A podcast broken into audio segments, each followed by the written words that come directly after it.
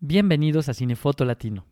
Antes de empezar este programa queremos agradecer a nuestros queridos patrocinadores. Harry, quien nos quiso apoyar desde hace mucho tiempo, y Sais, quien no dudó en hacerlo también. Gracias a ellos podemos escuchar el siguiente episodio. Hola a todos, les doy la bienvenida al episodio número 14 de Cinefoto Latino, el podcast en español de directores de fotografía de Latinoamérica.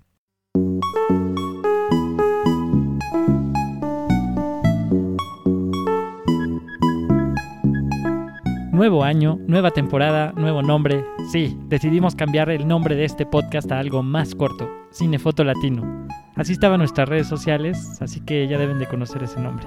Primero que nada les quiero agradecer por todos los mensajes que nos han enviado. Nos tuvimos que tomar un pequeño descanso porque es mucho trabajo. Para este año les tenemos muchas sorpresas, muchos países. Además tenemos directores de fotografía muy importantes que también van a participar en este podcast. Por el momento no les voy a decir mucho pero les va a gustar. En este número 14 hablaremos con Iván Hernández. Iván es un director de fotografía mexicana miembro de la AMC. Vive en la Ciudad de México, pero ha realizado trabajos en diversos países como Colombia, Estados Unidos, España o Japón. Él estudió cine en el CUEC en la UNAM, en México, y formó parte del primer programa de estímulo de ópera prima con el documental Los últimos héroes de la península. Ha participado en una decena de largometrajes, los cuales han sido acreedores a diversos premios, tanto en festivales nacionales como internacionales. Su carrera corre entre el cine, la publicidad, la fotografía subacuática y la televisión. Diablero, su último proyecto estrenado, es una serie de Netflix, la cual demuestra la riqueza de su fotografía, bueno, antes de empezar a platicar con Iván, les quiero recordar como siempre que visiten la página de este podcast para que puedan ver el material visual de lo que vamos platicando. Por cierto, la página también cambió, ahora es más fácil, cinefotolatino.com. Les pedimos también que no olviden seguir nuestras redes sociales, es muy importante para nosotros. En Instagram, Facebook, Twitter y YouTube estamos como Cinefoto Latino. No duden en enviarnos sus comentarios, mensajes o las preguntas que tengan después de escuchar este podcast siempre las vamos a tratar de responder. Hola Iván, ¿cómo estás? Muy bien, muy, muy, muy bien, la verdad, eh, muy contento de estar aquí y la verdad se, siente padre estar eh, como en aras de formar este parte de este proyecto del podcast, que es genial. Gracias. ¿Cómo empezó tu interés por la dirección de fotografía? Creo que mi interés eh, por la dirección de fotografía empieza o al menos como que yo sentí que había una luz ahí, como una, ¿sabes? Como alerta, un color rojo que me llamaba. Como a mi adolescencia. Yo tengo un tío que, bueno, es como mi carnal, mi carnal tío, hermano, eh, que estudiaba en el CUEC en aquellos tiempos y yo de morrito, como que yo veía que iban a la, o sea, un día la casa era así, ¿sabes? Como en el barrio y no sé qué, y como todo un, un desastre organizado y de pronto dicen, vamos a pintar la casa. Y yo, bueno, pero ¿por qué? Entonces llegan así unas cámaras y ponen un dolly ahí súper hechizo y tal, y entonces como que empiezan a filmar. Y yo me llamé por la, no sé, como que, ¿qué es esto? Y eh, un par de años después, eh, circunstancialmente yo llegué al rodaje de una tesis de, del CUEC de aquellos años y me atrapó por completo. Fue como, como más como un juego, eh, como de, ah, me gusta estar acá, ¿qué es todo esto? ¿Qué es toda esta como como construcción de, de, algo que no es real que están haciendo, porque además en mi casa, pese a que en mi familia eh, no hay como una, digamos, tendencia de gente artistas, pero sí había como un gusto desde mucho, desde los, de que yo tengo memoria, por el cine. Mi, mi padre y mi abuelo como que todos los días veía el cine, el canal del cine mexicano, el sábado y domingo las películas de cine mexicano. Eh, nos metían así de morritos. Yo tengo memorias de haber visto eh, La Cosa del Otro Mundo, que, ¿sabes? Como que nos metían en el cine Halostock, que esto es como una cosa así muy en el profundo del barrio. Y te decían, no, no, no, este, hasta el dormido y como que te ponían así en el hombro y este porque obviamente no podíamos entrar a esas películas porque eran este digamos como de de para adolescentes y adultos. Entonces nos hacíamos los dormidos y ya entrábamos y bueno, pues ya era todo un goce, porque pues, era como toda una alucin desde, desde ese como lugar. Y después pasaron muchas películas, Alien, Terminator, Drácula. La cosa del otro mundo, como que eran muy ávidos a ir al cine, a, ¿sabes? Y era como una familia, es una familia muy grande. Entonces era como de, güey, ¿cómo, ¿cómo hacemos para entretenerlos? Vámonos al cine, ¿no? Y entonces estaba divertido. Y luego entonces esto, eh, mi carnal, mi tío viene va a, la escuela, llega a la escuela, llego a ese rodaje y en ese rodaje como que yo empiezo a ver que, pues como que todo eso que en mi imaginario estaba como un poco depositado como un germen, en medio entendí que, ah, pues se hace de esta manera. Claro. Y entonces yo levanté la mano y, y como ya me conocían, y le dije, oiga, ¿no necesitan a alguien que les ayude un poco ahí este, con la cama, no sé qué? Y bueno, sí, la verdad es que ahí sí yo le debo muchísimo a mi tío y a Aram Díaz, que es un fotógrafo eh, mexicano acá, que él me dijo, sí, vente, vente, y me enseñó ahí como a cargar cajas, a mover cajas, a, a cargar magazines en ese tiempo. Y ahí como que ¿Y ahí empezó qué, un poco... qué edad tenías? Yo tenía 16. Sí, después, es, o sea, sabes, como que entre una y otra, ¿no? Como que realmente fue entre que desde niño estaba el cine ahí presente y que en algún momento por mi tío eh, entonces empezó como todo esta, este imaginario de, ok, sí, hay un, hay un lugar aquí en México donde puedes aprender a hacer cine. ¿no? Y después llegar al cine como en un rodaje y luego ya me interesó y además, bueno, yo era, un- la verdad, siempre fui como un adolescente, un, siempre he sido una persona bastante inquieta. Entonces, en ese sentido, como que si algo me, me emocionaba, pues me clavaba muchísimo y entonces como ya, me iba con todo, ¿no? Y año, un año después, como que ellos ya estaban haciendo tesis y ya empecé como ahí medio a ir. Después hubo un parón y en ese lapso, eh, como que eran años como convulsos, yo digo, ¿no? Como que fue el año que vino, la época donde vino la huelga general del 2000 de la universidad, de la UNAM. Entonces como que yo mm, durante el primer momento, como el primer periodo fui muy activo, después me di cuenta que como que todo se estaba polarizando mucho, con unas tendencias muy radicales a nivel político y yo me moví y empecé a trabajar como en mi vida cotidiana del barrio. Y pero sabes algo muy importante que sí me gustaría contar es que en algún momento supongo que mi madre dijo no este se me va a descarrear y me regaló una cámara y me dijo, haz un curso de fotografía. Me dijo, investiga tú, ve donde tú quieras, tómate un curso básico de foto. Y entonces yo aprendí en, el, en aquellos años en el Club Fotográfico de México, que estaba en la calle de Insurgentes y Londres. Y ahí aprendí a, como usar la cámara, a revelar. Yo iba a revelar mis, mis, ah, mis rollitos de blanco y negro. Ahí empecé como a imprimir, a aprender a imprimir como alucinar también como este cosa como muy de alquimia, ¿no? De Claro. este las fotos y como que no entendía nada porque pues estás muy morrito y como que dices, bueno, esto cómo funciona. Y entonces la teoría era una cosa de muy abstracta, pero cuando sucedía ahí era wow, como que una locura. Sí, que ¿no? eso es algo que le digo a mucha gente que, que está, que van a estudiar eh, cine, que hagan foto análoga, ¿no? Sí, sí, sí, totalmente. Porque si es, es alquimia, te, te hace pensar de otra manera. No, y además cre- algo como que súper padre, al menos creo yo en mi proceso, como que eh, mi, mi abuela lee muchísimo, le, leyó mucho tiempo, mucho, mucho tiempo, y como que no solo era como alguien que, eh, como que a nivel cultural, como que te, te empujara, pero como solo de ver. ¿no? Y después, pues nada, no había como otras, o sea, sí estaba el cine, sí la abuela leía, no sé qué, pero después como que realmente lo que, lo que hizo en mí como hacer una, como notar que eh, sucedían cosas, era que yo me clavaba mucho. O sea, yo siempre fui un niño muy callado.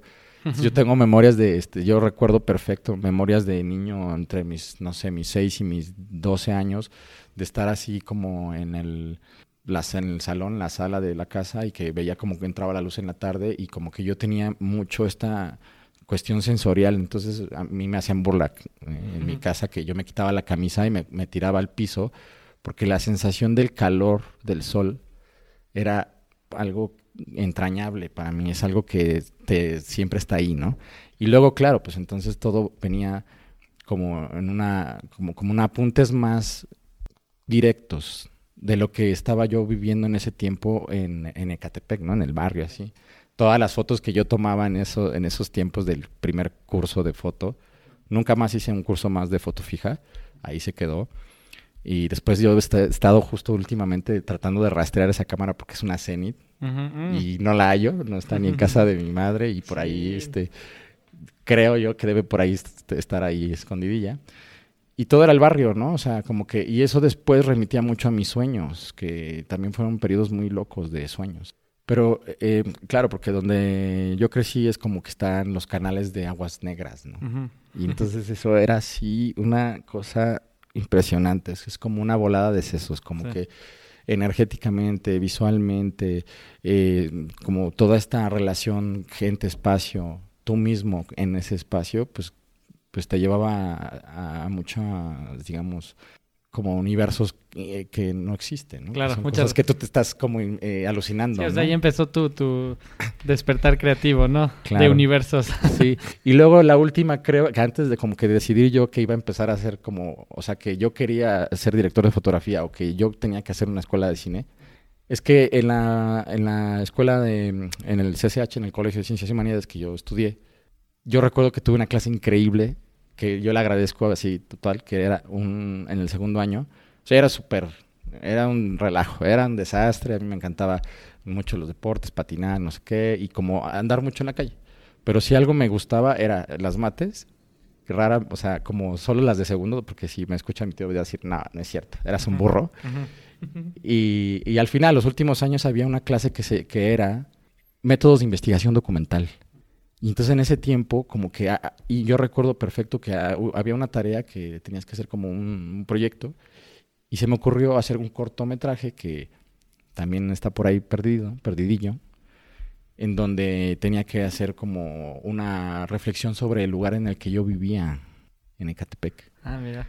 Entonces, claro, nos inventamos ahí, yo no sabía nada de realización y de f- eh, dirección de fotos, y no así como que mi tío me ayudó un montón y me, y me dijo, bueno, tráete a tus amigos, que éramos repunks, así. Y fuimos al, al- justo a uno de esos bordos de donde están las aguas negras y ahí hicimos un video eh, con una super VHS eh, y bueno, hicimos el corto. como que siempre era como una cosa de muy de entusiasmo del cine, la, la foto y, y, ¿no? Como un poco crear como estos universos que pues, tú de pronto te Claro. imaginas y, y ves que sí se puede, ¿no? Claro. que... Y, y luego, ¿en qué, cuando, ¿cómo decidiste entrar al, al CUEC ahora en, ac- en México? Pues fue igual, circunstancial. Yo estábamos con la huelga y tal, estaba en el 2000. Y Entonces yo ya había dejado todo eso, había dejado los rodajes, había yo estado, ya había hecho yo eh, una primera asistencia de fotografía en una película que se llama Redención. Pero yo dejé todo eso y de pronto como que en el, en el ir y venir eh, yo empecé a trabajar, yo era panadero de barrio, así como de oficio de panadero de barrio y entonces como que yo dije, no, no, no, esto no es para mí, yo tengo que ir a un lugar mejor. Y como que siempre era, híjole, no, ya hasta aquí, quiero algo más, quiero ir a- más allá, no sé qué. Conocí a unos, de, así, unos manes que venían de Puerto Rico a hacer unos conciertos y terminé trabajando con ellos para hacerles fotos como corresponsal Ujú. de eventos musicales en México para la revista en Puerto Rico, una revista que se llama Noctámbulo. Y, y bueno, pues ya pasó de ahí y eso fue como un paso fundamental en, en el yo decidir, porque ya en ese punto como que fui con mi tío, le dije, oye, mira, yo creo que ya es un momento en el que ya quiero eh, ir más a la, o sea, volver a la escuela. Y me dijo, ok, pues prepárate. Y la verdad es que también le debo mucho a él. Me dijo, porque tú eres un desastre. Tú eres muy de la calle y muy de la vida y muy de así conocerte así tal cual, ¿no? Ajá.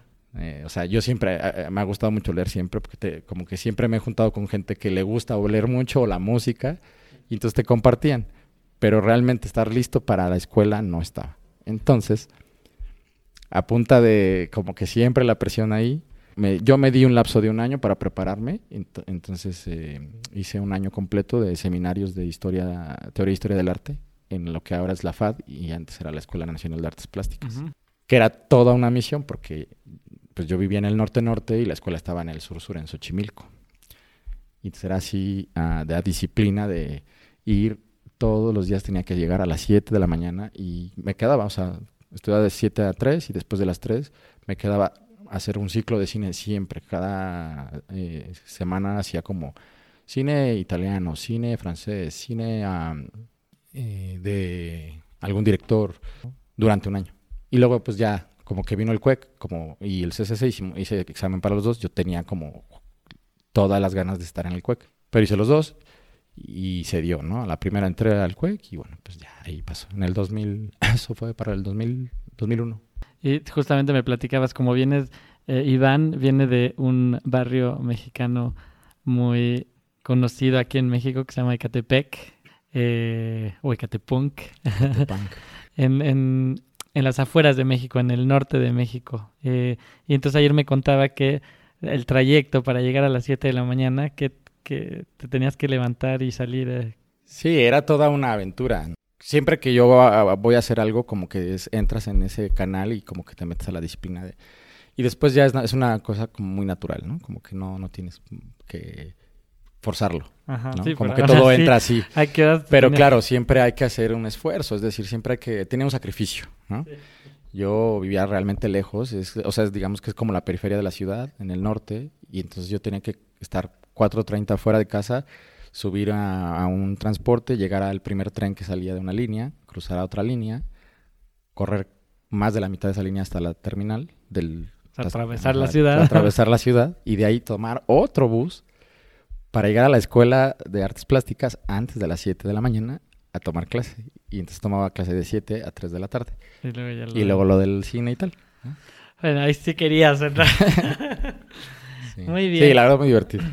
¿Cuál fue tu primer trabajo profesional como director de fotografía? Yo creo que es la ópera prima, la primera edición de ópera prima del CUEC, que fue en 2007. Filmamos Los últimos horas de la península. Pues ya tenía como un sueldo, eh, digamos que yo ya tenía el cargo de dirección de fotografía en una película, yo tenía que ser, digamos que el responsable desde la preparación, investigación, el desarrollo del proyecto hasta las últimas consecuencias eh, de postproducción y bueno, pues... ¿Y, ¿Y en qué momento entonces tú no sé si en este trabajo o después, ¿en qué momento dijiste ya soy director de fotografía? Uy, no, es que eso es muy difícil. Como plantearlo tal cual, es como yo vivo de hacer dirección de fotografía, pero eh, como... O sea, ¿en qué momento dijiste, bueno, sí, ya, esto ya no es solo un hobby? Es pues no, yo creo que nunca. De hecho, desde la escuela, algo que pasó muy, fue muy gracioso es que yo entré en una generación de 15 personas y de esas 15 éramos eh, a lo mejor 6 el primer año que queríamos ir a dirección de foto y luego en el segundo año, pues el primer y el segundo año pues, es como, digamos, eh, un tronco común y entonces tú diriges y tú eh, fotografías y haces sonido y todo, ¿no? Y el segundo año haces un poco lo mismo. Yo después de pronto, me, la verdad me arrepentí un poco, pero en el segundo año, recién entrando, yo les eh, hablé con, así tal cual, primer, primer día, reunión con el secretario académico, con toda la clase, abiertamente declaré que mi intención era solo hacer dirección de fotografía. Y entonces como que todo el mundo dijo, ah, no, sí, muy bien, la, él este, la tiene muy clara, tal, y así sucedió. Después como que pasó el tiempo y, y eh, obviamente yo hice un proyecto, desarrollé un proyecto que no dirigí, es decir, escribí un guion, eh, hice toda mi carpeta de producción, eh, toda mi carpeta de diseño, pero hasta ahí yo había como propuesto quedar hice un casting, tenía todo, todo para filmarlo, digamos. Pero yo le cedí ese espacio de, de, filmación de como de director a, a uno que realmente quisiera dirigir, claro. ¿no? Y bueno, en el camino, pues este, cuando justo me platicas que cuál es el, la primera, digamos, proyecto profesional que hice como director de fotografía, eh, yo tenía que tener los créditos limpios de la escuela porque pues, era el proyecto de ópera prima y yo debía la materia de actuación ah. y realización de ah. segundo año porque justo eh, como que, bueno, el querido Juan Mora y Miguel, Miguel Ángel River dijeron, no, no, no, este, tú tienes que hacerlo. Y bueno, dije, no, ya, o sea, como, señores, ya es demasiado tarde, hagamos algo porque yo ya tengo que filmar, ya, ya habíamos ganado el proyecto, ya estábamos desarrollando el proyecto, ya llevamos meses trabajando sobre el proyecto. Y bueno, fue ya un poco eso. Yo creo que donde realmente yo dije, ah, ok, esto es, esto es lo mío, capaz sí como en segundo año de la escuela. Y luego durante toda la vida, eh, 2003 al día de hoy, como que afortunadamente yo no, sabes, como que yo me veo ahí siempre. Es algo que es parte de mí. Claro. Que no... Sí, sí, te entiendo. Bueno, vamos a entrar en el, en el corazón de, de esta plática. En este podcast vamos a hablar de dos eh, obras muy diferentes. Eh, vamos a hablar primero de una serie de Netflix que se llama Diablero, temporada 1 y temporada 2, y de una película muy hermosa que se llama Ayer Maravilla Fui, que es una película eh, más intimista, más, eh, más chiquita en relación a, a, Diablero, que es una producción más grande. Vamos a hablar más a fondo primero de Diablero. Quería preguntarte cómo fue, tu, cómo fue el trabajo en Diablero. ¿Cómo fue el trabajo primero de la de pre, cómo fue el trabajo con la producción y sobre todo como hay tantos efectos especiales, eh, cómo fue tu trabajo justamente con la postproducción. Ya hemos hablado en este podcast de el trabajo en series, que es un trabajo donde a veces el director de fotografía no puede estar tan implicado en la postproducción por tiempos y todo eso. Digamos que yo a Diablero llegué cuando ya existía todo una, un libro hecho, una, un libro completo de diseño de producción, eh, hecho por Bárbara Enríquez y por Alex García.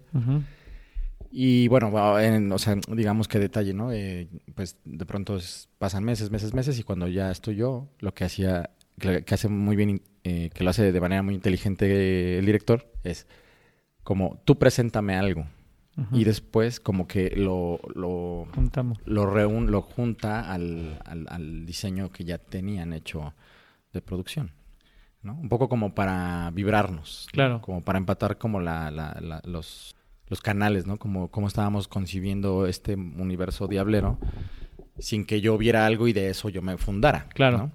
Entonces eh, yo llegué en noviembre del, del 2018 17 ¿Te mandaron un guion de toda la temporada? No, o si te, no... te mandan, haz de cuenta, como una especie como de Biblia, como de, mira, aquí va a suceder todo esto, como episodio por episodio, y listo, ¿no? Como una especie de, sí, un desglose de personajes, qué personajes existen. Y uh, Cravioto me había dicho que, bueno, un poco estaba fundada el, el, todo este como idea diablero en un libro de Francisco Hagenbeck, que es El Diablo me obligó, que es una novela pequeñita que medianamente tiene que ver, que es eh, básicamente la historia de un caza demonios. Pero bueno, eran como las, digamos, las pistas. Cuando yo ya llegué, que ya tenía yo ya la responsabilidad de la dirección de fotografía de Diablero, ya que había leído esto, empecé a trabajar en conceptos formales y de color. A mí me parecía que tenía que ser como una serie con mucho color, pero que no, eh, digamos, no rayara como en el clásico color de, de los no sé, como del periodo del, no sé, de los 2000, ¿no? Como de estas eh, películas de violencia o estas películas de barrio, ¿no? Como que teníamos que encontrar conceptos incluso alegóricos. O sea, no tenían que ser caricaturas, pero sí como que cosas grotescas, sin llegar a ser, eh, digamos, como violentas. Y la primera, digamos, el primer acercamiento que hice fue a partir de las pinturas de Daniel Esama que bueno, a Daniel lo habíamos conocido un par de años antes haciendo una serie de documentales y yo me quedé, yo me aluciné por completo de escuchar el proceso creativo de Daniel Esama y de ver la obra así en persona. Y de ahí para adelante, ¿no? Como empezar como a cebrar como por piezas, ¿no? Ya tomar cada pieza del rompecabezas como por personajes, ¿no? Es decir, este, todo este, digamos, eh, núcleo familiar de Elvis Infante, Queta Infante, y la relación que tenía como periférica con el indio, con Mamá Chabela, con ah, el padre Ventura, Nancy, y bueno, entonces como que era crear toda una paleta de color y yo, lo que normalmente hago es como hacerlo y eh, una paleta que tiene que ver como cuestiones más, me parece a mí, sensoriales y normalmente siempre hay como un descarte. ¿no? Entonces la primera temporada era como descarte el verde, no existe el verde en la temporada, ¿no? Cosa que en la segunda muere el azul y viene el verde, ¿no? Y mm. por, conceptos, ¿no? Por conceptos de De hecho, eh, yo noté un cambio justamente entre la primera temporada y la segunda temporada. No vamos a spoilear nada. Eh, ah, rápidamente, porque no hemos hablado. Diablero ah, es la historia de eh, unos un, de un diablero en, en esta ciudad llena de demonios. De nuestro personaje principal, Elvis Infante, es un cazademonios eh, que va a, a, hacer como exorcismos de cierta manera para cazar demonios y entregárselos a eh, una persona que es el indio que le tiene eh, digamos que ellos tienen una deuda, una deuda tienen una deuda. Y entonces aunque al principio puede parecer, digamos, como una serie de terror, que sí tiene mucho de, cine de, como de género, pero yo la veo más como una aventura, es una historia de, es una, aventura. Entonces lo entretenido en este mundo de, demonios, de ángeles, eh, hay, pues bastante comedia, y, pero sobre todo muchas aventuras. Entonces, este, en, yo noté una diferencia grande entre la primera y la segunda temporada. En la segunda veo mucho más color, o sea, veo, es, para mí es una temporada mucho más colorida, ¿no? Eh, que la primera. No sé si fue algo intencional, o sea, como que veo que en la segunda se asumen unos colores mucho más intensos y en la primera no, no tanto. Pues mira, originalmente eh, la primera temporada yo la, o sea, como que yo empecé a diseñar y luego eh, como que en ambas yo compartí crédito, es decir, por una cuestión práctica. Eh, la primera vino eh, el Mándaro, eh, Alberto Naya, y Jimena Amán a hacer la segunda unidad. Y luego en la segunda temporada solo estuvo Jimena, Amán. conmigo. digamos como que ya arrancando este se, se, plantea como el primer este acercamiento visual y sobre la marcha ya vino el Mándaro y como que él tenía a cargo ciertos episodios y a él ya como con la libertad creativa con la base a, hacer su aportación, que eso me parece que está genial porque hay un diálogo muy padre. Sin embargo, sí, este, algo que, y, claro, este, yo nunca había vivido eso, ya en la serie anterior que había hecho en Colombia, había sucedido que como que tú tienes que llegar y presentar and feel y tal, y hablar sobre la foto y lo que tienes que va, o sea, como a grandes, eh, así punto por punto, todo lo que va a pasar, ¿no?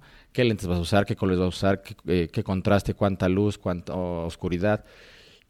Y algo que a mí me sorprendió mucho es que cuando nosotros presentamos, cuando fuimos a dar la jeta, yo digo, ¿no? Ah, oigan, pues esto va a ser la foto de Diablero, ¿no? Tres semanas antes de arrancar el rodaje, pues como que la gente dijo, ok, ah, está interesante, sí, pero eso está muy oscuro, eh, cuidado, cuidado. Y, pero nadie dijo nada sobre el color. Y el mándalo y yo ya habíamos hecho como toda una, eh, digamos, nos habíamos aventado el clavado muy fuerte a como a tratar de diseñar cada universo a partir de un color, o sea, cómo representaba, por ejemplo, el azul, como toda esta parte del, eh, del sentido de la maldad y como, eh, porque claro, cómo asociarlo a la maldad y bueno, pues es un color que definitivamente te, te atrae. Y entonces una de las teorías de, de, de, la vida diablera y de, a mí me parece que también es, como que tiene mucho fundamento en nuestra existencia, es que, pues que somos propensos a, a ser este, tocados por la maldad. Y entonces yo decía, ¿cómo hago yo para representar eso con el color? Y entonces dije, bueno, el azul, porque es, es un color atractivo. Tú ves el azul y como que, como que te envuelve, ¿no? Y entonces vamos sobre eso. Y después, ok, el mundo de Elvis Infante, como toda la familia Infante, ¿no? Eh, ok, vamos a hacerlo todo como sobre colores mm, más eh, energéticos, ¿no? El color amarillo, el color naranja, ocre. Quitamos el verde por completo, he dicho y luego, eh, bueno, Mamá Chabela, como que ahí, eh, que es toda esta diablera que quiere como transformar el mundo con esta suerte de rito de, demoníaco, eh, diabólico con los niños, como que tenía como otra, digamos, impostadas ciertas como o marcadas ciertas tendencias más sobre la luz y el mismo color, como más cándido, ¿no? Decía el mándaro, ¿no? Que tiene que ser como algo que no se sienta violento, pero que en el fondo estén sucediendo cosas muy violentas, ¿no? y, y, bueno, y que ah, bueno, el indio que era mucho más color, rojos, así como un poquito más como eh, energéticos. Claro. Por ahí está toda esta idea del que es increíble todo el diseño del eh, domo este donde se hacen las peleas de los demonios y tal. Y bueno, entonces fotografiamos todo. Quedó todo fue una gran aventura el, asunto, este, eh, vínculo con la, corrección de color y vínculo con el estudio de efectos visuales, porque el estudio, digamos, estaba en Barcelona eh, y bueno, el color se hizo en Deluxe en Madrid. ¿Quién fue el colorista? Es, el colorista es Chema Alba, que es un, tipo increíblemente genial. La verdad es que es de las personas que últimamente yo como que le he aprendido mucho y como que ha habido una retroalimentación muy padre porque desde que estábamos preparando yo le mandé toda mi carpeta, toda, toda, toda. Y él me así tal cual escribía y, ah, mira, sí, perfecto, ¿no? increíble, tal, ah, ya veo. Se hizo todo como el, workflow, ¿no? Como el flujo de trabajo, cómo iba a ser, cómo iba a llegar el material. Y cuando yo llegué, yo recuerdo perfecto que yo llegué a De Luz Madrid y yo le llevé el libro de Daniel Lezama porque era como nuestra guía fundamental, ¿no? Y entonces como que lo vio y dijo, ah, no, increíble y tal. Y como que ya había, mm, ya estaba todo apuntalado ahí. No había mucho que moverle tampoco, porque pues ya estaba, ¿no? Y eso fue, ah, de eso a, lo que voy es que marcamos todo el color del primer episodio, se mandó a Netflix para que dieran el visto bueno y de pronto Netflix dice, oigan, está muy pop, está demasiado colorido y eh, está muy luminoso, bájenle. Y yo, ¿cómo? Pero si a mí me dijeron que no. Pero claro, ya está todo marcado. ¿Sabes? Como si es una luz, es luz y luz y contraste, ¿no? No hay, ¿sabes? Como que donde hay oscuridad no le puedes poner luz, ¿me explico? Eh, se rehizo y básicamente lo que hicimos fue bajar un poco más los niveles de, como todo el arranque y los niveles de color. Ok. Porque hay algo que a mí me encanta, que de hecho fundábamos mucho por los cuadros eh, de la casa al final del primer episodio donde están cenando, que es realmente la presentación de Nancy.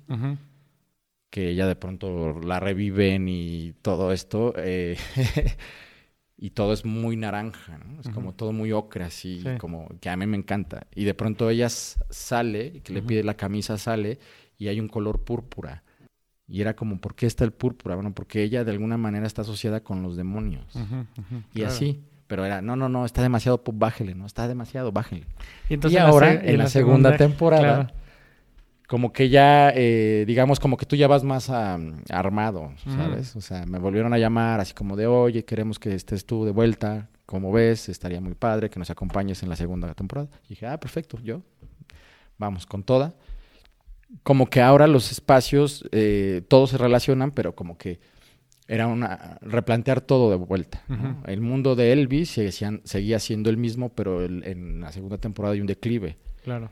Sabía que transformar ese color y el resto son espacios y colores nuevos. entonces yo decidí ir, con todo y como que ya hubo, digamos que, libertad creativa en ese sentido. ¿Cómo, de algo que no hablamos, cómo fue tu colaboración con el, con la postproducción? O sea, ah, justamente en términos de los efectos, todos los efectos especiales que hay en, en la película, tanto como los, los ojos, la piel, todo, ah, todo, todo, todo. O sea, ¿cómo, fue entre maquillaje, prostéticos y eso, y efectos especiales y, la fotografía? Ya, ah, ok, bueno, si quieres te cuento rápido el primera, digamos, el, la primera experiencia con la temporada 1, eh, pues claro, nosotros estábamos en el uy, no tenemos la serie, como tenemos crédito para hacer efectos visuales y hay un equipo de efectos especiales y tal, y entonces hicimos, hicimos y hicimos.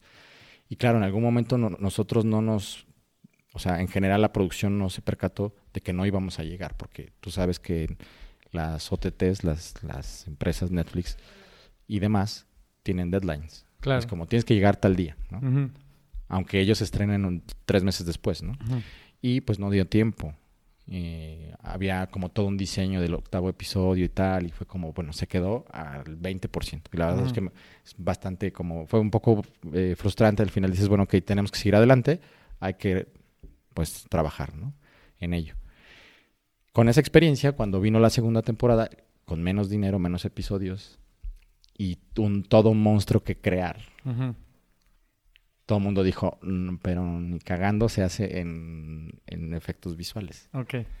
Y bueno, Cravioto, que es un tipo muy brillante y un tipo que sabe muy bien cómo, cómo responder a todas estas cosas, como que dijo, bueno, o sea, con los mismos equipos, ¿eh? Repetimos prácticamente todo, salvo esas dos partes que efectos especiales cambió el equipo y efectos visuales vinieron primero a un estudio de Los Ángeles que habían hecho Roma, vieron todo y dijeron, híjole, no, ¿qué creen? Este, yo creo que no la armamos y, y, entonces ya vino otro estudio igual de Los Ángeles. Pero claro, te ayuda, o sea, tienes dinero, tienes créditos, hay poco tiempo, pero eso es como de pronto lo que yo digo que a veces tienes que aprovechar de lo que de las carencias para sacar adelante para que funcionen, ¿no? Todo funciona. Y eh, el equipo de, Roberto Ortiz y Karina, bueno, Karina Monroy, que estaba como en diseño de maquillaje, y Roberto con todo el estudio, decidieron construir el, al monstruo, al la ah, Se construyó por completo, se hizo una botarga. Una botarga. De, digamos, escalada, porque dentro de la botarga hay un stone. Mm, por eso es tan real. sí, y se hicieron muchas pruebas, muchas, muchas pruebas de movimiento, de, eh, digamos, de dimensiones. Y eh, después como pruebas de textura de la piel, de los ojos, a los ojos como que yo fui varias veces al, estudio de Roberto y, como que decían, bueno, ¿qué vamos a poner? eh, los ojos con un acrílico, ¿ok? Y el color yo quiero ya como plantear, ¿no? El color por el contraste, ¿no? Claro. Este personaje es todo verde, hay que poner los ojos eh, como ámbar, ¿no? Y luego a esos ojos se, se- se hizo un desglose por completo, ¿no? Ya está el mono. ¿no? Eh, ahora a ese mono hay que hacerlo que se mueva y que funcione perfectamente a, a cuadro. Entonces, esto es todo un trabajo, ¿sabes? Como de encuadrar, de poner los ángulos exactos, de iluminarlo de manera correcta. Eh, y después, casi todo, o sea, prácticamente solo tuvimos un día de llamado en un foro para hacer, eh, no sé, como tareas específicas de movimiento contra eh, un Green. screen. Ok. El resto se hizo in situ. Ah, en las hasta que se quedó locaciones. muy bien, ¿eh? Y, Y- había eso, el monstruo, o sea, y pobre, los, era un stunt y haz de cuenta como el, como el segundo, que era como, no, no- no me gusta decir como el suplente, pero como cuando ya era muy, que ya se cansaba mucho o que eran escenas sencillas, entonces entraba el- Otro- otro, stunt. Órale, buenísimo. Pero bueno, sí era una tarea. Y justamente, de, bueno, el- hablando de la primera temporada, el, el- el- tu trabajo junto con todo eso, pero ya filmando, ¿cómo fue? O sea, decías, en este momento va a salir esto, entonces tengo que encuadrar así. Ah, ya. En la primera temporada, eh, también es otra de las cosas que aprendimos es, el estudio está en Barcelona, ¿no? Eh, cada tanto se iban rotando los supervisores de efectos. Nunca estuvo el mismo supervisor durante todo el rodaje. En las juntas igual era un poco más complejo porque pues era todo vía por internet ajá. y eran notas y notas y notas y como- un montón de información que como que en el camino estaba el libro, pero como que ya no, no sabía quién, eh, o sea, exactamente quién lo leía, sabíamos que estaba Sí. entendiendo todo. Entonces como que se partió en tres, había tres supervisores, lo cual me pareció como de pronto como fallos más como de, o sea, bueno, son cosas que tienes que aprender Claro. en el camino. Y en la segunda temporada solo había un supervisor todo el rodaje. mm, ¿no? Y bueno, la primera, la primera, eh, como que todos los monstruos y como todos estos seres, originalmente en el diseño de Bárbara y de Alex, eh, pues habían unos diseños de monstruos increíbles.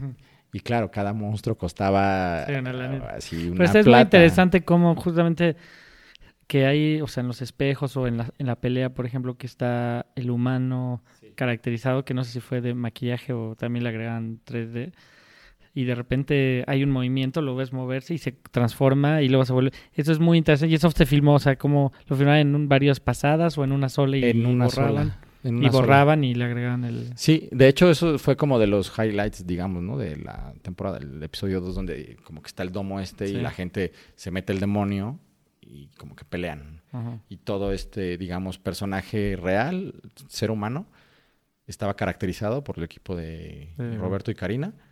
Nosotros estudiamos con el, eh, digamos, con la gente, los provisores de efectos visuales, cuál era la mejor manera de hacer que en los pases, porque claro, es como toda una coordinación entre los stunts Ujú. y la gente de cámara y la gente de efectos visuales. Entonces, ellos decían, no, no, no, no pongan nada, hagan unos acrílicos y sobre, como también más por el concepto, que como que la gente cuando cruzan esos acrílicos entonces se vuelven, Se vuelven... a- o sea, claro, como que unas ventanas donde puedes ver realmente los demonios. Claro. Todos fueron assets, todo está hecho en, en la computadora, son Sí, CGI, claro. todo. Y eso fue como nuestra gran lección, porque dijimos, no se vuelve a hacer, hay que hacerlo real, Real. hagan uno solo, haz uno y hazlo bien. Exactamente. ¿no? Y entonces, claro, fue realmente gozoso. Ya, este, pues, te mostraré fotos y Sí. es como increíble, como, este, pues, toda esta idea del concepto de un monstruo al que todo Ah, mundo le teme, ¿no? Claro, Es claro, claro. Genial. Está- Ah, pues nos vas a compartir eso para la página. Sí, sí, totalmente. de acuerdo. Y me gustaría saber eh, cómo iluminaste. ¿Cuál fue tu, tu esquema de iluminación en general? Si tenías como tu kit de luces ya, ¿sabes? O ibas viendo según la locación. O, o- o con qué te gusta iluminar. Y si con lo que te gusta iluminar, iluminaste Diablero. Cada proyecto se hace con cosas especiales, ¿no? Es decir, cada un proyecto tiene una particularidad. Eh, cuando yo empecé ya a trabajar en cuestiones como prácticas técnicas de la serie, empecé a trabajar con el gaffer, con Javier Enríquez, y yo le dije, bueno, mira, es que hay mucho color y tal, y entonces a mí me gustaría ut- utilizar Sky Panel, ¿no? Y entonces Javi me dijo, eh, bueno, ¿qué te parece si que Javier pues es un tipo Ujú. como muy, o sea, te mete, te cuestiona. ¿no? Ujú. Y Le, le mostré el libro, la carpeta, todo lo que llevaba avanzado y, y le dije, yo quiero Sky Panel porque tenemos color y tal. Y me dijo, ¿pero para qué? Si esto que me estás mostrando, esto solo es pintar con luz, esto, esto son, o sea, esto tenemos que hacerlo con luces que puedas, que se puedan trabajar, que se puedan cortar. Entonces hicimos todo un paquete. Básicamente, eh, eh, y de hecho se- hicimos mucho más HMI, tuxteno y LEDs de, ¿sabes? Como los tapetes para la practicidad eh, de todos los tamaños eh, para la primera temporada y luego en la segunda temporada volvimos, es, hay más tuxtenos, mucho más tuxteno, HMI me- mucho menos. Y ahí ya usamos como digamos herramienta de, de rellenos muy trabajadas. Las luces tu- tubos astras sí. Y súper este trabajadas sabes como que les así con unas le mandé a hacer mangas y les porque claro tú prendes eso y pff, se va por todos se va lados. por tus lados no Claro.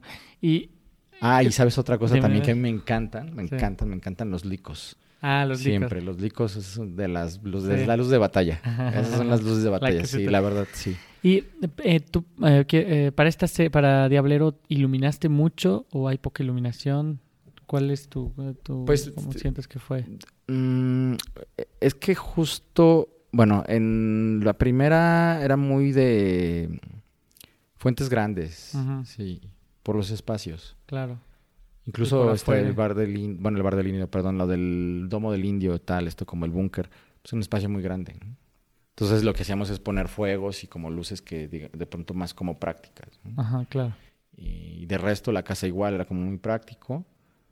Incluso hicimos un día por noche completo, ¿no? Órale. la primera temporada, en unas cañadas que decíamos, no, es que va a ser imposible. Y todo se hizo, todo eso se hizo de día, en unas cañadas, y lo que hacíamos es iluminar con HMI a alto contraste. HMI alto contraste. Ah, para en luego en postproducción. No, pues baja, sí, claro, le bajábamos. Ah, mira, ¿ese en qué episodio fue? En el 2, que es cuando la niña está como perdida en el bosque. Ah, claro, claro.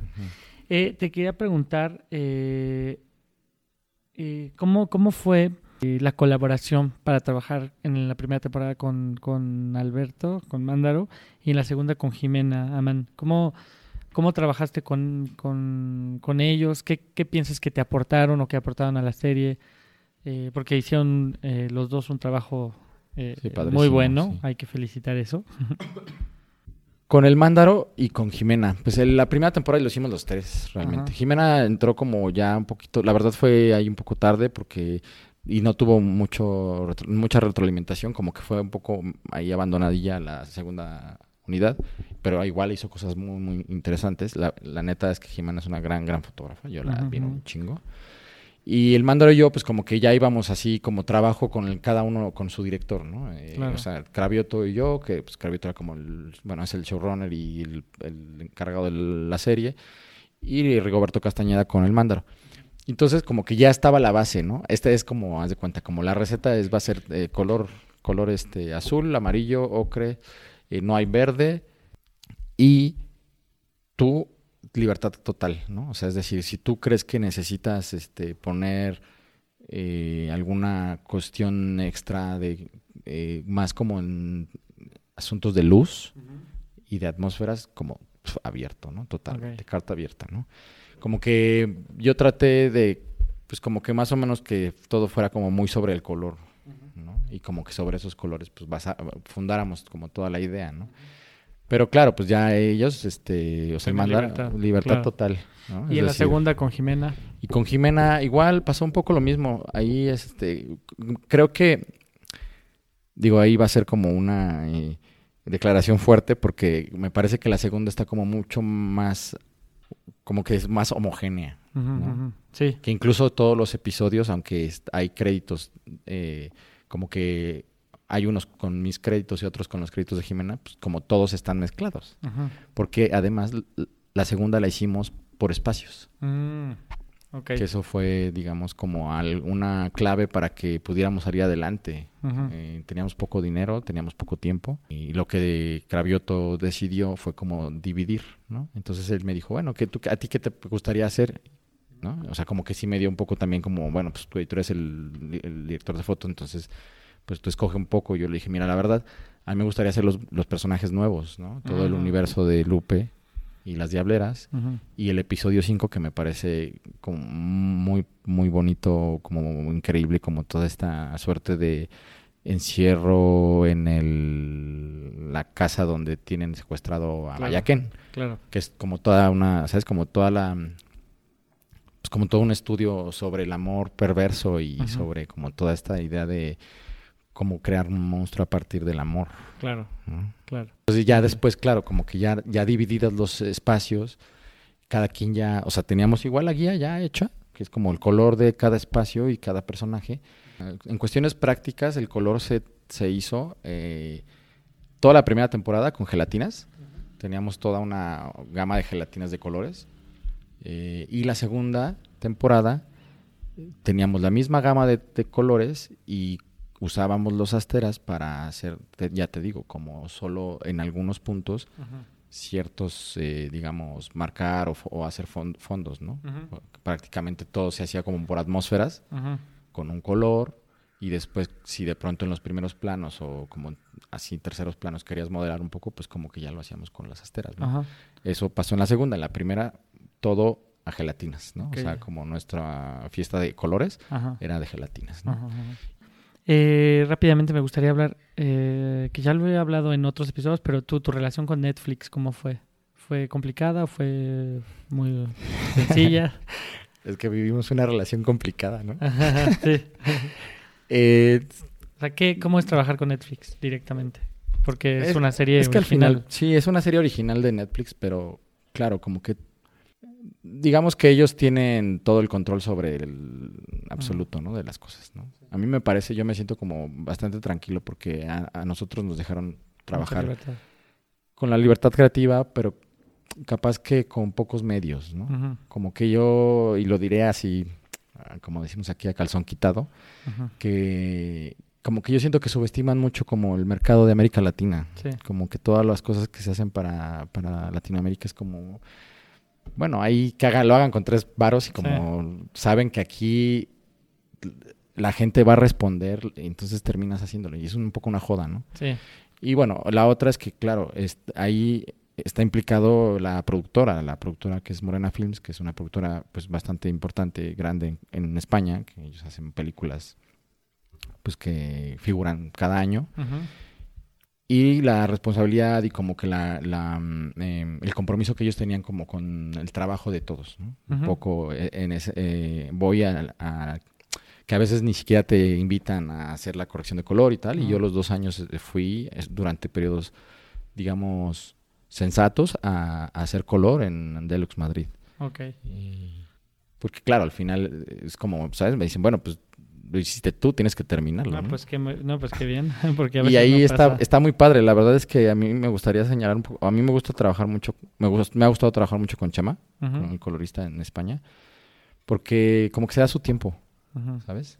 O sea, es decir, como que yo luego veo que acá se corren así horas No. seguidas y es una joda.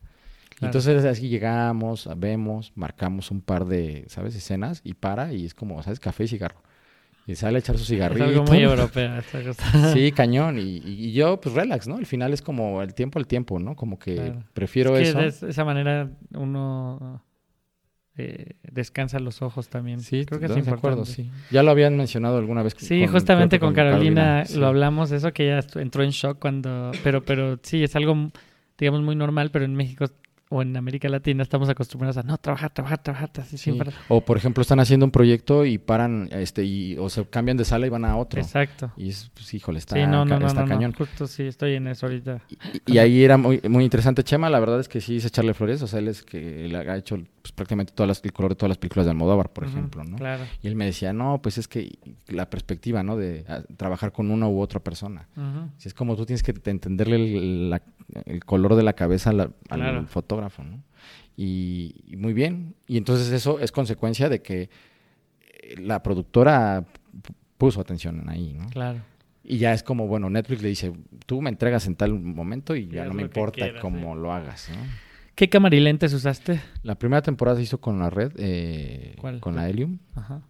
y con unos lentes high speed. Ok. Y la segunda, eh, Carl Zeiss high speed, ¿no? Ajá. Y luego la segunda temporada, yo quería cambiar todo, pero bueno, pues imposible, ¿sabes? Ajá. Es como también hay un rollo, dineros, tal, no sé qué. Yo quería, pues, como en- en- llegar como a convenis y tal. No se pudo, me dijeron, ¿tienes lo mismo? Yo dije, no, pues, ¿cómo creen? O sea, tenemos que hacer, ¿sabes? Como, pues, el upgrade a esto, hay que replantear todo. Y entonces decidieron que íbamos con la misma cámara, pero yo ahí les pedí que lleváramos unos Q- S4 y para ciertas escenas, eh, la casa renta en CTT, mm, como que yo había estado haciendo pruebas previas y me mostraron unos lentes que se llaman White Point, Mm, que son de large format, sí. y yo dije, ay, los quiero. Entonces me dijo la producción, no los tienes para todo, porque no, no, no nos alcanza. Y se hizo ahí, pues, como el arreglo y los tuve como una semana para justo todas las escenas que tienen que ver con la mente de- del personaje de Lupe. Ah, claro, claro, claro. Eh, para terminar con Diablero, nada más, ¿cuánta gente era en, en la producción? O sea, en una producción de cuántas personas, más o menos.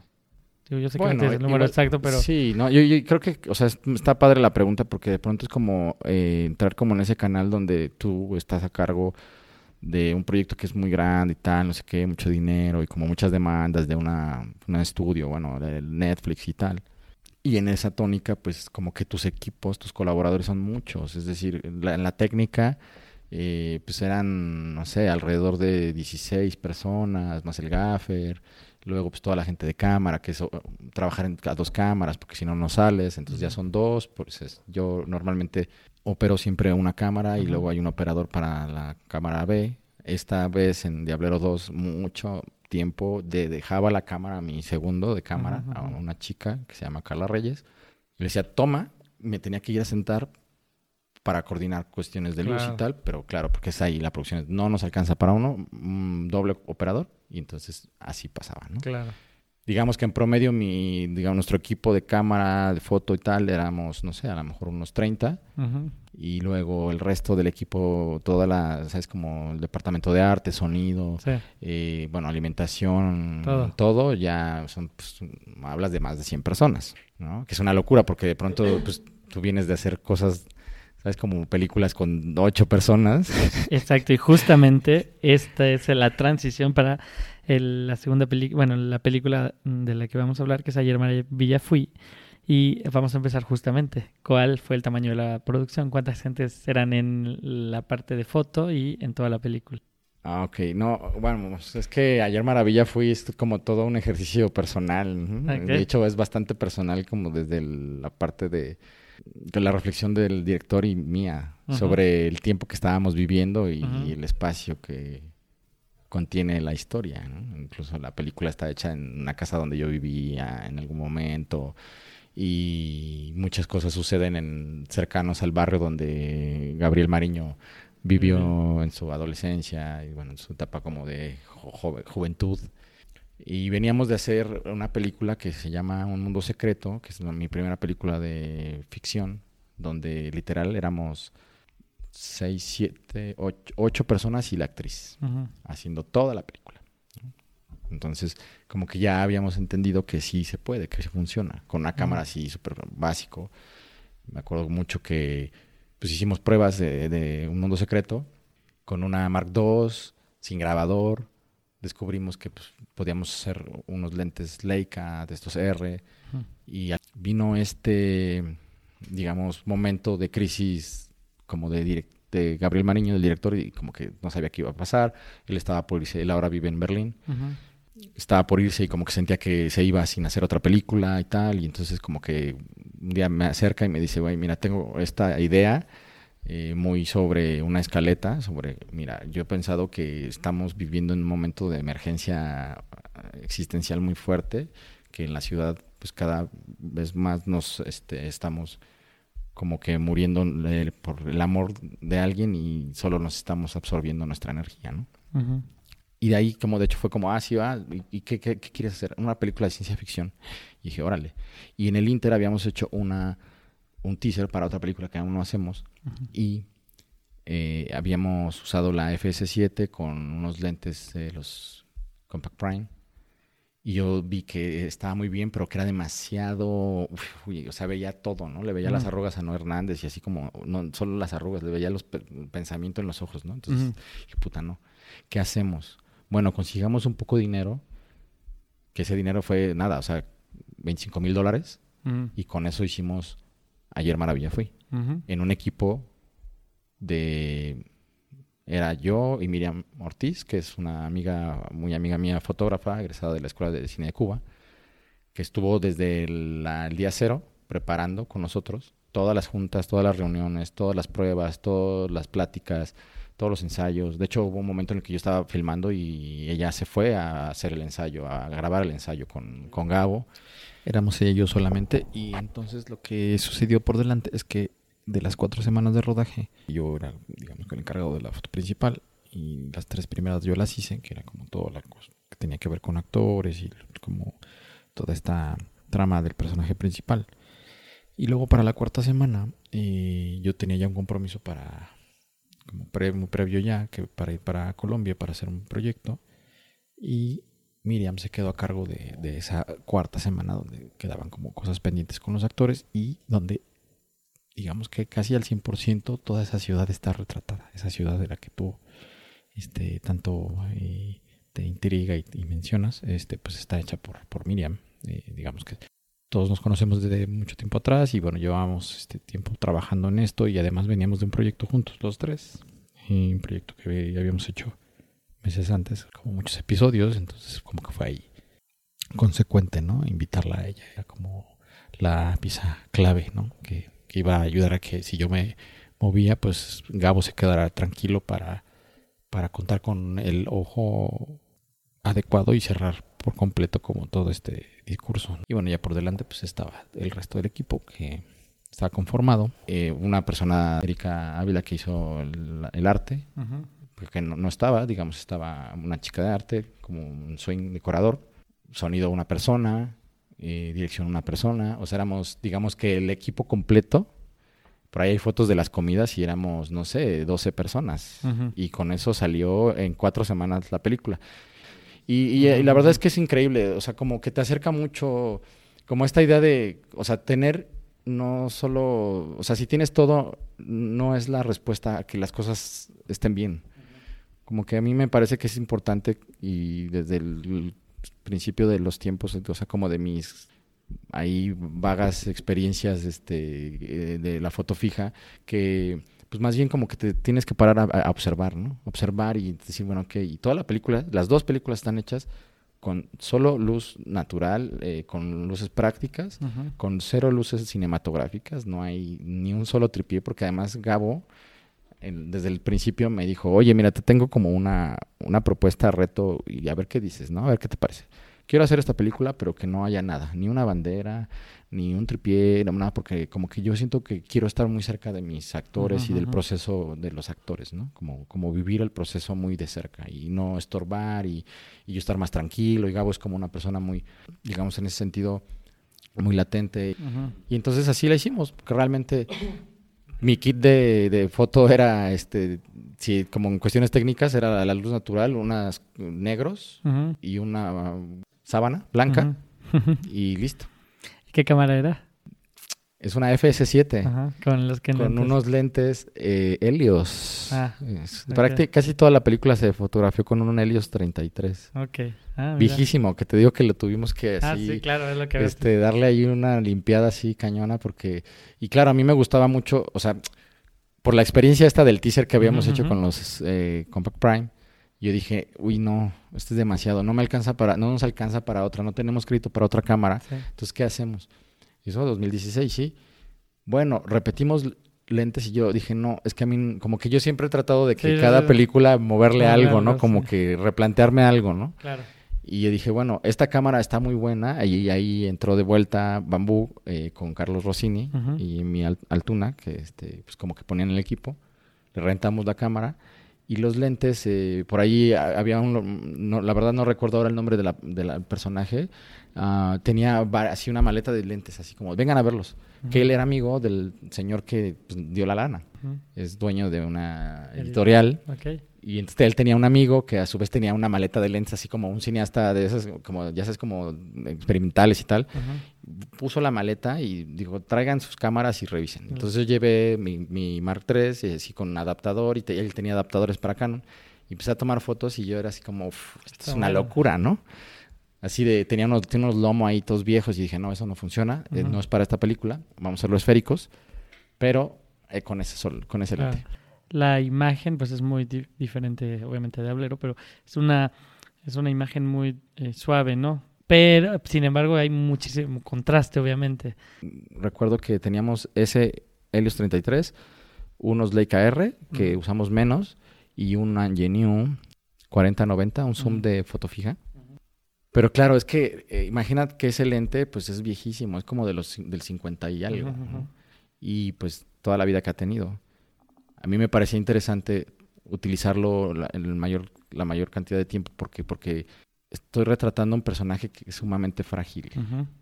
Que en cualquier momento se va a quebrar, en cualquier momento va a dejar de ser ese para, para, cambiar a, a alguien más.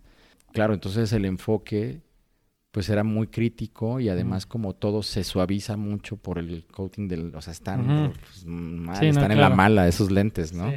Y encima, como lo hacíamos todo a luz natural, entonces el contraste se incrementaba. Sí.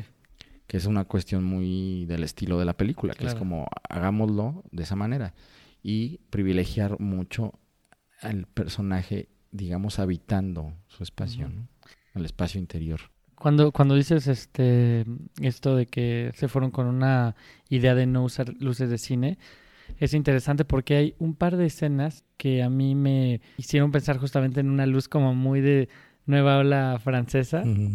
Y justamente me decía, ah, mira, parece, pero ahora veo por qué, porque pues, había un foco así enfrente y con ese, o sea, y entonces le da una cosa muy interesante a la imagen. O sea que es, es una imagen como muy orgánica, digamos, ¿no? eh, sí. Pues sí, y de hecho, parte del, como del proceso de trabajo, de, digamos, de conceptualizar la película y como de crear como estos dispositivos mm, para narrar, que como que partían mucho de, del gusto de Gabo por la por el cine de la nueva la sí, francesa, sí, sí, se nota mucho. Y él es muy de Robert Bresson. O sea, él así no, se nota, se nota. mucho. Y justamente cómo abordaron el tema del blanco y negro. O sea, ¿qué, qué tú te dijiste, desde antes qué tipo de blanco y negro quiero hacer o se fue dando sobre la marcha?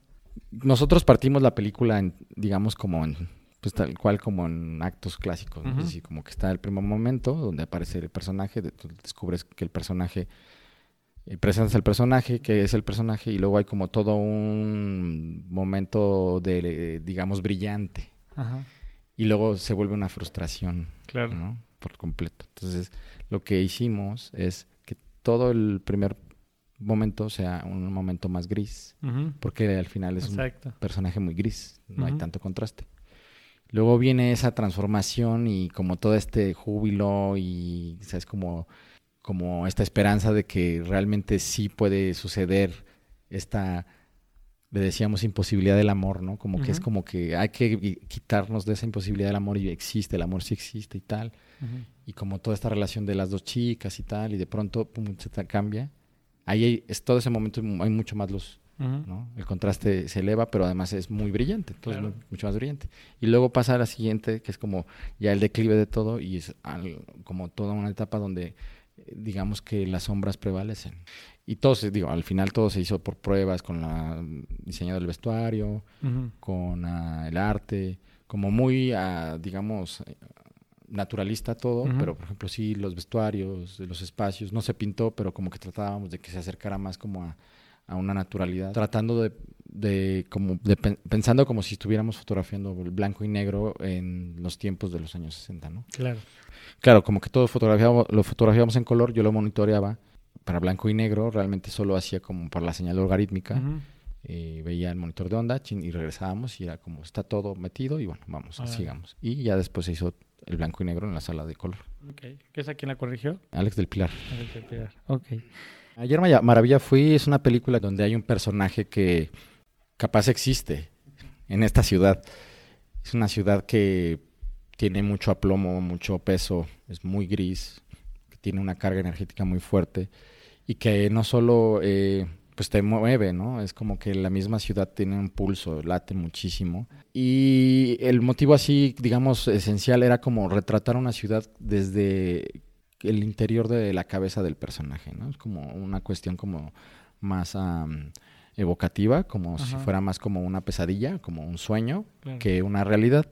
Y el blanco y negro es justo el, digamos, el dispositivo que nos ayudó como a crear esta idea del si nosotros pensamos en una ciudad, eh, yo vengo también como de un, proceso muy de, pues de trabajar en, así en esas fotos y como mi formación también ha sido como muy eh, del, del fotoperiodismo. Entonces como que esa era eso, ¿no? Hacer una ciudad que reflejara la mente del personaje, pero que a, su vez tuviera como un dejo muy, muy documental. Claro.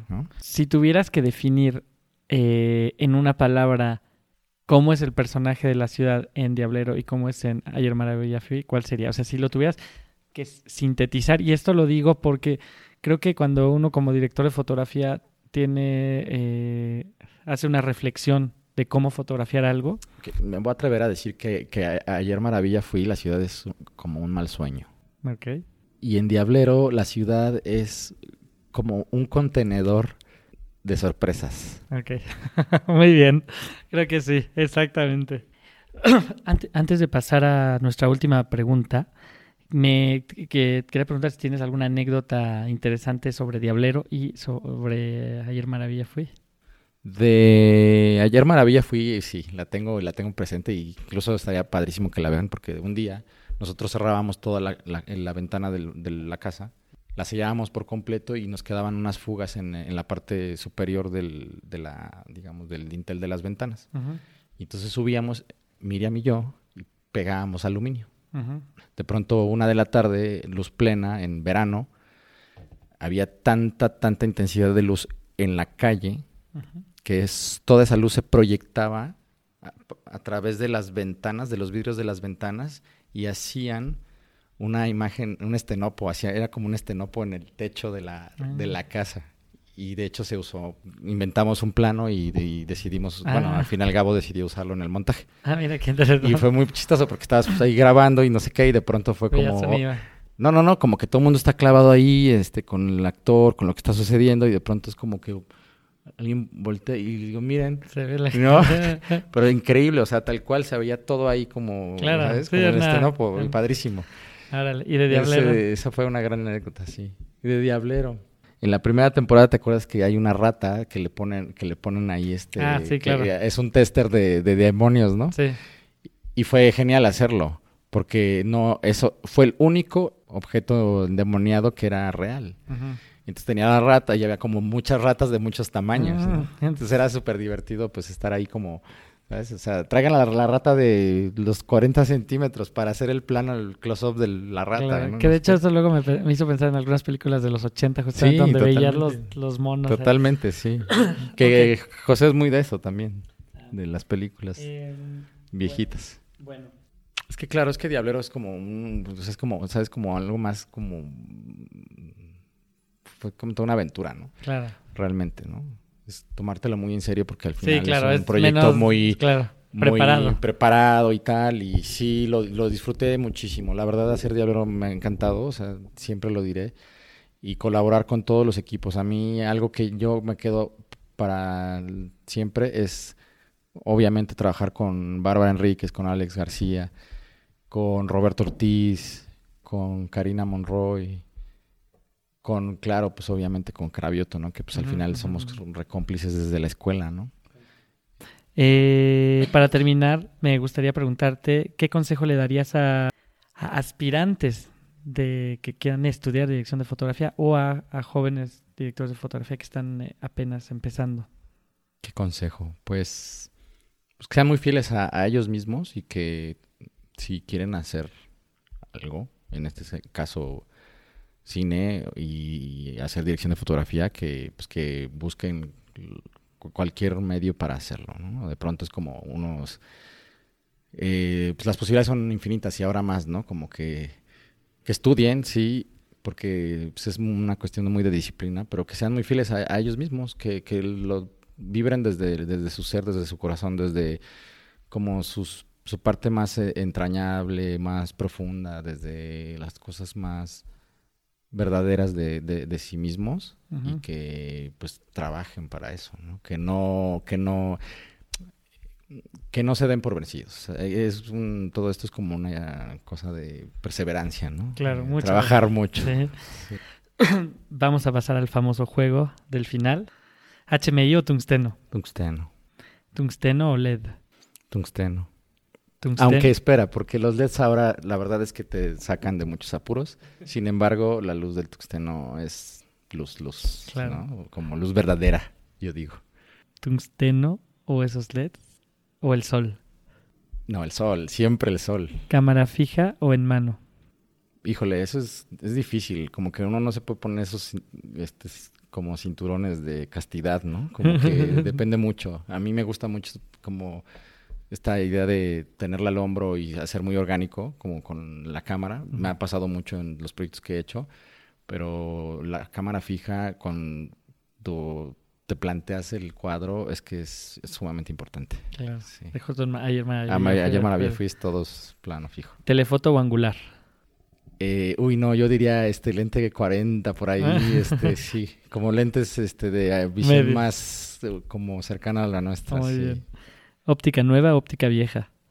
Depende del proyecto. Yo la verdad es que todo el tiempo he cambiado, como que mi experiencia en las películas ha sido como de pronto lentes viejos desde la primera. Eh, incluso la primera primera la hicimos con lentes de Super 16, ujú. en high speed. Y luego siempre como que voy cambiando, ¿no? Ahora mismo como que he empezado a explorar el camino de, la- de los anamórficos. Ujú. y del 35, del 16, y entonces también, claro, ya es otra combinación, ¿no? Exacto. Esas son las mil combinaciones. Pero yo diría que es que depende del proyecto, la verdad. Bueno. Esférico o anamórfico. Esférico, sí. Celuloide o digital. Combinarlas, Muy bien. ¿En un mismo proyecto? sí. sí, sí. Ah, con todo ahí, sí. 1.3 o 5.6.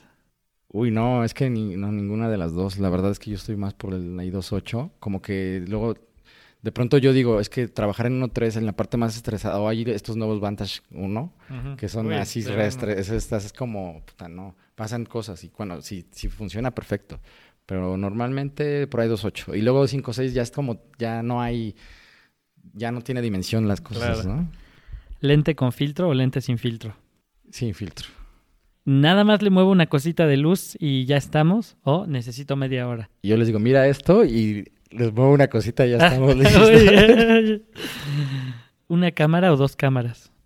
Claro, es que para las películas normalmente yo diría que una, ¿sabes? O sea, ya en los proyectos que de pronto te demanda por la narrativa es dos y aprender a trabajar con dos también me parece que es muy importante, Muy ¿no? importante, como, sí. como una tarea, una, un trabajo de, de oficio. Claro. ¿no? Pero sí, definitivo, perdón, una, una cámara sí, siempre, ¿no? Como en, como en este asunto narrar Claro. para las películas, sí, una cámara. ¿Nueva ola francesa o nuevo Hollywood? No, la nueva ola, Francis. ¿Color o blanco y negro? Ahora mismo color, sí. ¿Raúl Coutard o Vilmos Sigmund? Híjole, Vilmos, por la verdad, por la nostalgia. Eh, Vilmos, nosotros tuvimos la, la oportunidad de tener el masterclass en Hungría y Vilmos fue nuestro maestro y fue genial. ¿Néstor Almendros o Gordon Willis? Gordon, sí, es mucho más darky. Dark. Sí, Exacto. darks, sí. Pues muchas gracias, Iván. Eh, gracias por compartir con nosotros. No, al contrario, la verdad es que está genial ser parte de este proyecto que está maravilloso. Gracias. Muchas gracias, nos vemos pronto. Esas fueron las palabras de Iván Hernández. Esperamos que les haya gustado.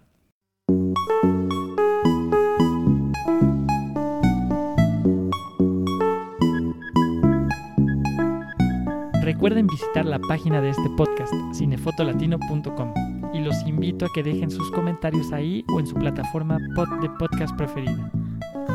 No olviden abonarse a Cinefoto Latino para que reciban una notificación cada vez que un nuevo episodio esté disponible. Este podcast es una producción independiente con el apoyo de la AMC. La edición y mezcla fue realizada por Kenia Carreón. Agradezco el apoyo de Milton Barrera, que siempre nos ayuda mucho en las redes sociales, y quiero darle la bienvenida a un nuevo integrante en el equipo de Cinefoto Latino. A Roberto Chávez, que nos va a ayudar también con la edición de podcast. La música es una obra de My Single List y se llama The Moon, que pueden encontrar en SoundCloud. y de la cual dejaremos un link también en nuestra página web. Una vez más les agradezco habernos escuchado y me da mucho gusto empezar otro año con ustedes. Nos vemos en el próximo episodio.